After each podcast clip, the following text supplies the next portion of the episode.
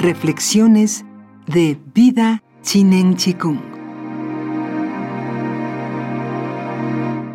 La filosofía del Dao es asombrosamente contemporánea. El daoísmo subraya, por encima de todo, la importancia del adecuado equilibrio entre la conciencia humana y nuestro ser natural como parte integral de la red de la vida. El aspecto místico del pensamiento daoísta resulta, por otra parte, muy enigmático y nos proporciona pistas para entender el mundo chamánico que floreció en China hace unos 5.000 años, la época en que fueron escritos los textos daoístas. Dos son, según el autor Alan Watts, los grandes significados del término Dao. Por una parte, significa aproximadamente sendero, en el sentido de camino a seguir.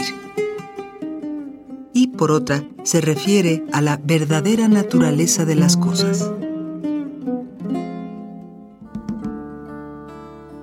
La literatura clásica china describe el Dao como el camino que se atiene a la menor resistencia, que ocupa la posición más baja e invisible y se adapta, sin pretenderlo siquiera, a la bondad de la naturaleza. El Dao es pasivo, pero no débil.